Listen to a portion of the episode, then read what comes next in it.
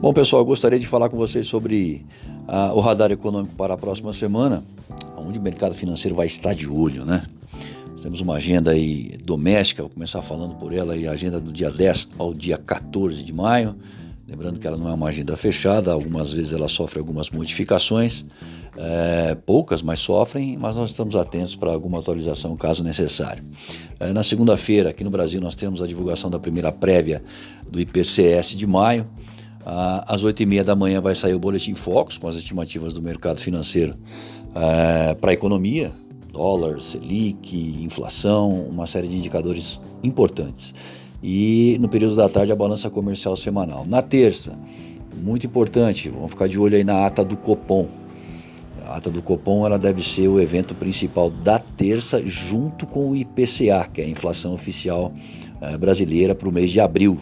Então, ata do Copom às 8 da manhã e o IPCA às 9, atenção total do mercado financeiro para esses dois indicadores, tá?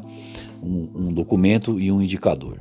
Também vai ter no mesmo dia a primeira prévia do IPCS para as capitais de maio e a produção industrial regional de março. Na quarta, sai o desempenho do setor de serviços no Brasil em março e o tradicional fluxo cambial semanal. E na quinta-feira, o Banco Central divulga o IBC-BR de março. Esse documento, esse indicador ele é uma espécie de sinalizador do PIB e também tem a sua importância, é bom ficar de olho. Vai sair na quinta-feira às nove da manhã. Partindo para o exterior, nós temos aí uh, uma segunda-feira de agenda fraca, apenas à noite dados da inflação ao consumidor em abril na China, mas o mercado já vai estar encerrado por aqui. Vai começando a ficar um pouquinho, esquentando um pouquinho mais a partir de terça-feira, onde na zona do euro de manhã sai um indicador de percepção econômica ZIL, referente ao mês de maio. Uh, e nos Estados Unidos, às 11 horas, o relatório JOLT sobre ofertas de empregos em março e discursos de vários membros do Federal Reserve, alguns deles inclusive votantes nas reuniões de, de política monetária. Então temos que ficar atentos. Na quarta-feira, a Alemanha vai trazer a sua inflação ao consumidor, é? É, o número de abril, uh, e também na zona do euro sai a produção industrial de março. Entre 9 e meia e 10 horas da manhã, os americanos trazem os seus dados de inflação ao consumidor em abril e tem discurso de membro do Federal Reserve também.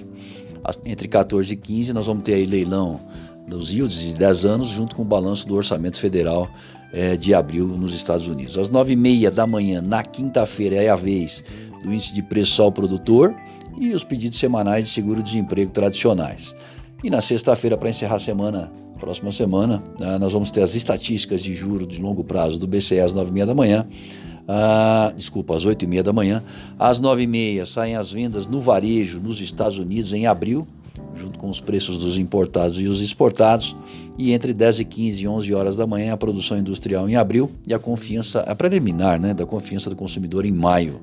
Tudo isso nos Estados Unidos. Bom, semana interessante, como já falei, vindo por aí onde vão destacar no âmbito doméstico o tradicional Boletim Focus do Banco Central, com as estimativas do mercado para a economia, a ata do Copom e a inflação oficial, ambas na terça-feira, o desempenho do setor de serviços e aquele que é considerado um sinalizador do PIB, o IBCBR. Vale lembrar que a pauta de reformas e privatizações continuam sendo observadas. Lá fora, vários membros do Fed vão discursar, como vocês observaram, e podem ser os responsáveis aí ao vai e vem nas cotações a depender das suas colocações, sobretudo entre terça e quarta-feira. Destaque para as vendas no varejo, bem como a inflação ao consumidor e ao produtor americano.